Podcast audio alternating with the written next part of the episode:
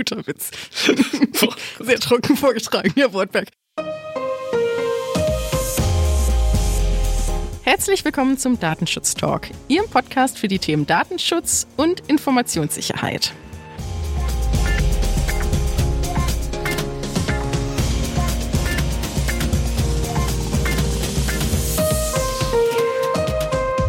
Wir begrüßen Sie zu einer weiteren Ausgabe unserer wöchentlichen Datenschutz-News. Wir haben den 10. März 2023. Unser Redaktionsschluss war wie immer um 10 Uhr. Mein Name ist Laura Droschinski und an meiner Seite Gregor Wortberg. Hallo, lieber Gregor. Hallo, Laura. Schön, dich zu sehen. Ja, ich freue mich auch. Es ist sogar die 10. KW. 10. März, 10 Uhr Redaktionsschluss und die 10. KW. Wahnsinn. Das hätten wir mal im Titel verarbeiten müssen, finde ich. Ja, eine vertane Chance. Sag mal, was hast du heute auf dem Zettel? Ja, ich habe ein paar Nachrichten äh, mitgebracht natürlich. Einmal gibt es wieder ein paar Neuigkeiten zu Palantir. WhatsApp reagiert auf den Druck der EU-Kommission. Dann habe ich noch eine Meldung zu Ransomware-Angriffen im Gesundheitswesen mitgebracht und äh, eine Empfehlung für eine Veranstaltung des Berliner Datenschutzbeauftragten. Was hast du denn mitgebracht diese Woche? Ich habe einmal mitgebracht eine Nachricht aus Frankreich und eine, ja, in meinen Augen ganz spannende Videoüberwachung, die da geplant ist im Rahmen von Olympia 2024. Dann mein Lieblingsthema TikTok. Hat es natürlich auch wieder die Woche geschafft. Dürfen auch nicht fehlen. Ja. Darf auf gar keinen Fall fehlen. Und äh, zu guter Letzt hätte ich noch zwei Sicherheitslücken, auf die ich gerne im Rahmen der Folge eingehen würde. Dann Möchtest du starten? Ich doch einfach mal. Ja, ja, gerne. Mach das. Ähm, ich hätte es schon angekündigt. Äh, Palantir äh, steht da im Fokus, zwar im Einsatz von der bayerischen Polizei. Um das schon mal so ein bisschen zu spoilern. Das äh, bayerische Staatsministerium des Inneren für Sport und Integration, wir wollen ja den ganzen Namen nennen, hat die geplante Einführung der verfahrensübergreifenden Recherche- und Analyseplattform Vera durch das Fraunhofer Institut für sichere Informationstechnologie prüfen lassen. Hintergrund äh, ist dann halt eben insbesondere, dass diese Software Vera vom US-Anbieter Palantir entwickelt wurde. Und äh, Vera soll als übergeordnetes Suchsystem über alle polizeilichen Datenbanken hinweg eingesetzt werden und äh, somit unterm Strich eine effizientere Arbeitsweise ermöglichen und den Ermittlern etwas leichter machen. Der Einsatz von Palantir im Zusammenhang mit Polizeibehörden, ähm, der Stadt Hamburg und auch in Hessen hat in der Vergangenheit ja bereits für Aufmerksamkeit gesorgt, da auch das Bundesverfassungsgericht äh, diesen in den gegebenen Konfigurationen als verfassungswidrig eingestuft hat.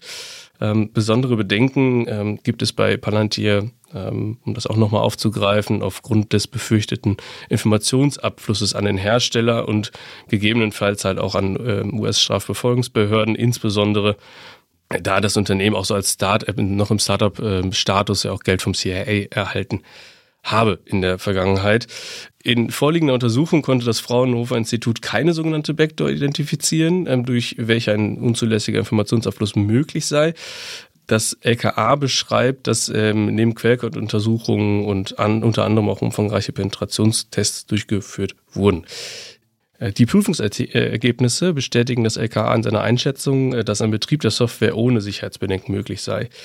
Schlechte Nachricht, der Bericht ist vor dem Hintergrund enthaltener sensibler Informationen zur IT-Infrastruktur der Polizei Bayern äh, sowie von Geschäftsgeheimnissen von Palantir als Verschlusssache eingestuft worden und werde damit nicht veröffentlicht. Schade. Schade. Wäre ich jetzt mal neugierig gewesen. Absolut. Palantir ist natürlich genau das richtige Stichwort, um auch mal wieder Werbung in eigener Sache zu machen, nämlich für unsere wunderbaren Themenfolgen. Denn Anfang des Jahres war es, glaube ich, oder Gregor? Ja. Ja, hat, genau, unser lieber Kollege Heiko mit äh, Philipp Wotan-Wolf von Palantir gesprochen und eine, ich finde, eine ganz nette Themenfolge aufgenommen. Ähm, hier mit Schwerpunkt Verzeichnis von Verarbeitungstätigkeiten. Aber natürlich gibt Philipp Wotan-Wolf auch so ein bisschen Einblick in das Unternehmen.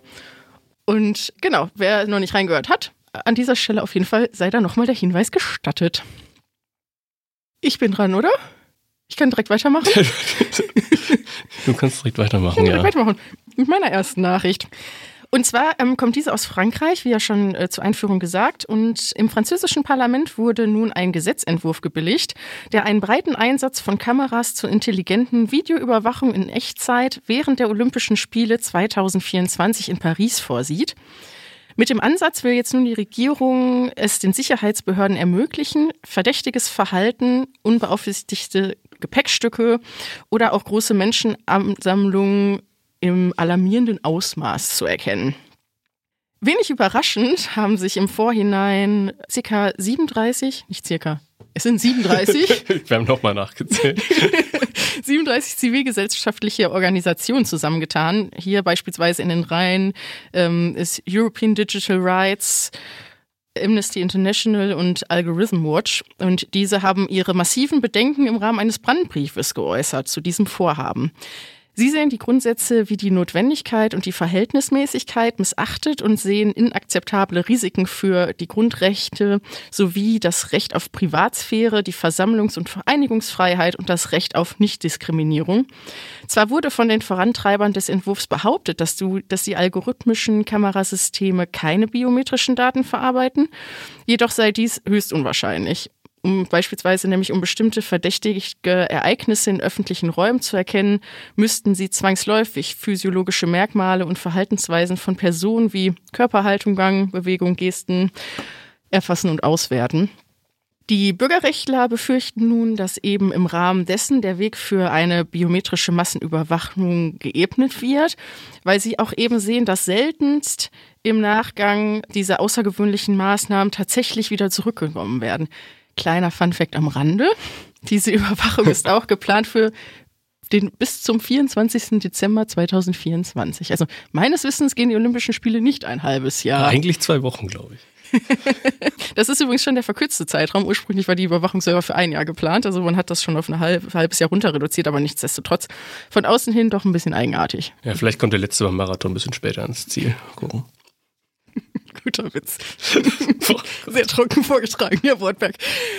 Darüber hinaus wird hier natürlich auch ähm, die Gefahr gesehen, dass die Überwachung als neue Normalität empfunden werden könnte. Jetzt muss ich sagen, wenigstens ist durch diesen, nicht durch diesen, sondern durch den Rechtsausschuss bereits abgestimmt worden, dass beispielsweise die Öffentlichkeit über die Standorte der Kameras besser informiert werden soll dass neben Cybersicherheitsagenturen auch die Datenschutzbehörde KNIL zum Einsatz kommen soll. Also sie soll hier für die weiteren Schritte des Vorhabens mit einbezogen werden. Und ich sage jetzt mal, das lässt vielleicht hoffen. Die Hoffnung stirbt zuletzt, ne? Genau. Machen wir es einfach so. Ich glaube, wir haben nur Klassiker dabei. WhatsApp darf äh, in dieser Folge natürlich auch wieder nicht fehlen. Aber ja, vielleicht mal mit einer guten Nachricht. Und zwar äh, hat sich das US-Unternehmen ähm, Nuden gegenüber dem Druck, ja, kann man auch schon sagen, gegenüber dem Druck der EU-Kommission sowie dem Netzwerk der Mitgliedstaaten für die Zusammenarbeit im Verbraucherschutz äh, verpflichtet, mehr Transparenz in seine Nutzungsbedingungen zu bringen und auch in dessen, in deren Anwendung. Ähm, insbesondere sollen geplante Änderungen besser erläutert werden. Und Nutzer ähm, soll auch die Möglichkeit gegeben werden, äh, auf gleicher Ebene und im gleichen Aufwand Einwilligungen oder Ablehnungen durchführen zu können. Und äh, zudem soll dann auch erläutert werden, äh, ja, wann eine Ablehnung überhaupt dazu führe, ähm, dass der äh, Dienst nicht mehr äh, genutzt werden könne. Ähm, hat ja auch immer so ein bisschen für Kritik gesorgt, dass, dass ähm, Nutzer ja so ein bisschen ja fast belästigt worden sind endlich in die neuen Nutzungsbedingungen zu, äh, einzuwilligen. Ja, jedes Mal, wenn die App geöffnet wurde, kam das Pop-up, wenn man es dann noch nicht getan hat. Ähm, WhatsApp bekräftigte jetzt in einer Mitteilung auch zudem auch noch an, an einem weiteren äh, Kritikpunkt, beziehungsweise hat dazu Bezug genommen, dass keine personenbezogenen Daten mit anderen Meta-Unternehmen wie zum Beispiel Facebook zu Werbezwecken geteilt werden würden. Insbesondere äh, diese Intransparenz hat in der Vergangenheit hat ja auch zu erhöhter Kritik geführt und äh, dem Unternehmen ja auch das Bußgeld in Höhe von 225 Millionen Euro durch die irische Datenschutzaufsichtsbehörde ja, mit sich gebracht, nach sich gezogen. Die Reaktionen auf diese Mitteilung aus den europäischen Gremien äh, fallen durchaus gespalten aus. Einerseits äh, werden die getroffenen Zusagen natürlich begrüßt, andererseits wird bemängelt, dass die Lösung äh, für die, dass diese Lösung für die Zukunft bereits betroffene Personen in der Vergangenheit keine Abhilfe schaffe und das Unternehmen ein bisschen milde, ohne angemessene Strafe davon gekommen sei. Sie sehen jetzt nicht, liebe Zuhörerinnen und Zuhörer, was Herr Wortberg tut. Er zuckt mit den Schultern. Was, was sagt man dazu? Also, das ist, glaube ich, ein Thema, was uns noch weiter beschäftigen wird. Ja. Wo es immer wieder neue Runden geben wird. Definitiv. Ja, TikTok, ne? Ja, jetzt du, nächster jetzt Klassiker. Ich. Klassiker ist das Stichwort. Ich habe ja schon gesagt, ich habe mal wieder Nachrichten von TikTok mitgebracht. Und zwar einem Bericht nach zu Urteilen von Heise äh, möchte TikTok zukünftig die Daten seiner europäischen Nutzer in Europa speichern. Das ist nun eine Reaktion des Konzerns auf die weitreichenden Sicherheitsbedenken die uns alle wenig überraschen, die jedenfalls diesen Podcast hören. Und die ähm, Planung sieht nun vor, dass zwei weitere Rechenzentren im Betrieb genommen werden sollen, sodass die Speicherung nicht mehr wie bisher in Singapur und den USA erfolgt. Neue Speicherorte sollen bis Ende 2024 Irland und Norwegen sein. Also der Umzug soll bis dahin abgeschlossen sein der Daten. Des Weiteren ist der Einsatz eines unabhängigen Partners von TikTok geplant, der den Datenfluss und den Zugang zu Informationen überwachen soll. Dieser wird jedoch namentlich noch nicht genannt.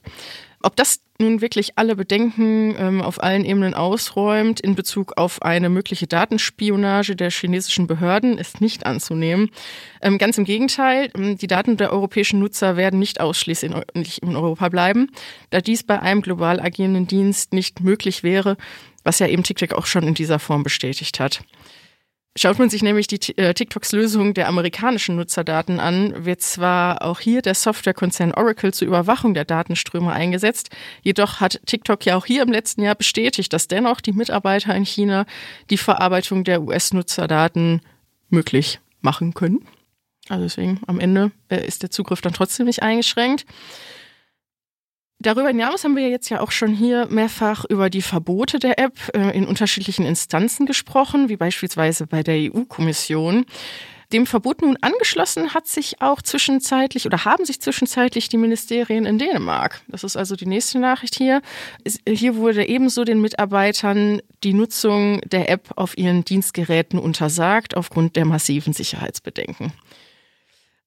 Updates gibt es auch aus den USA, beziehungsweise, ja, was heißt Updates, aber hier geht es auf jeden Fall weiter, denn auch hier ähm, wird in den Parlamenten weiter an dem Vorhaben festgehalten, einen Gesetzesentwurf auf den Weg zu bringen, der grundsätzlich ein härteres Vorgehen bis hin zu Verboten von riskant eingestuften Apps vorsehen soll. TikTok wird ja auch dazu gehören. Auch da, ähm, amerikanische Regierung hat ja auch schon die Nutzung der App bei ihren Mitarbeitern untersagt, aber das soll dann halt wirklich weil, ähm, ja, flächendeckend auf nationaler Ebene auch zukünftig möglich sein.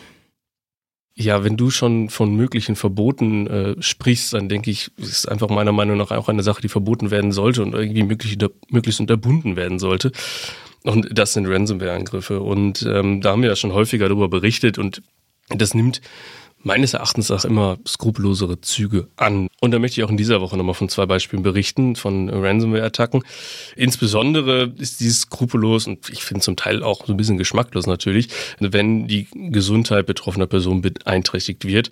Also vorliegend, wenn diese Attacken Krankenhäusern gelten. Das ist jetzt zweimal der Fall gewesen. In Kanada hat die Cybergang ALF-V eine Ransomware-Attacke mit der Ransomware Black Cat gegen das Lehigh Valley Health Network in Pennsylvania durchgeführt.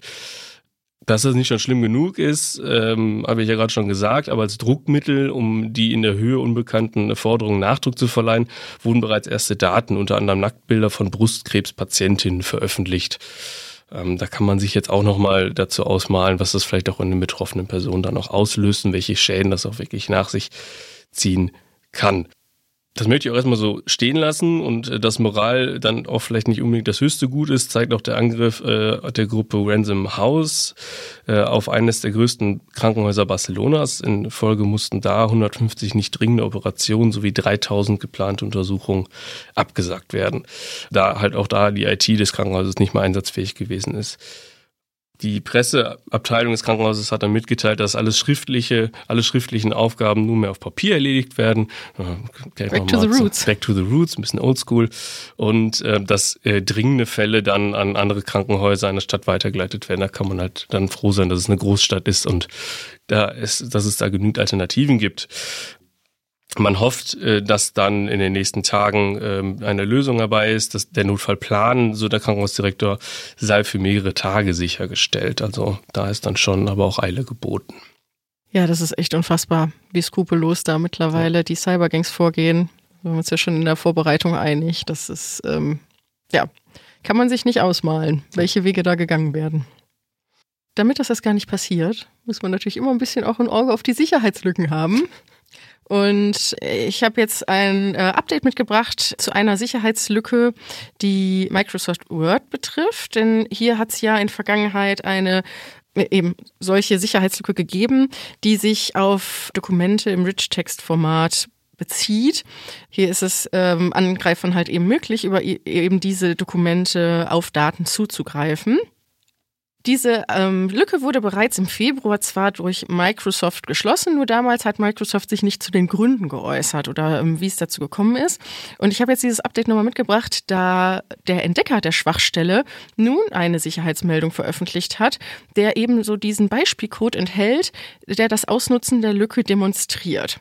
Das ist natürlich als sehr kritisch äh, einzustufen, denn ähm, dieser verfügbare Proof of Concept Code ähm, steigert nun natürlich die Wahrscheinlichkeit, dass Cyberkriminelle den Angriff in ihren Werkzeugkasten aufnehmen werden. Also es sind Angriffswellen mit manipulierten Dateianhängen denkbar und die Sicherheitslücke kann natürlich auch durchaus von Angreifern genutzt werden für, so, für sogenannte Spear-Phishing-Attacken, um eben ja, gezielt Mitarbeiter von Unternehmen zu kontaktieren und zu versuchen, auf den Rechnern einzubrechen und sensible Informationen zu erhalten.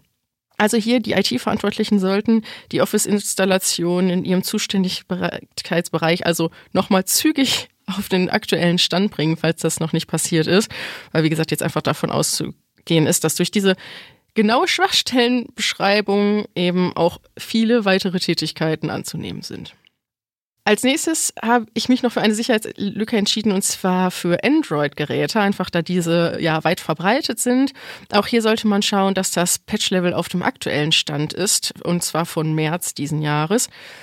Angreifer können hier eben verwundbare Smartphones und Tablets attackieren und Google gibt halt eben jetzt an, dass die Updates nun in die Android-Version 11, 12, 12L und 13 betreffen und hier eben diese Sicherheitsprobleme gelöst werden sollten zukünftig. Punkt. Mehr habe ich dazu gar nicht zu sagen, weil nämlich Google gar keine Details zu diesen Schwachstellen herausgibt.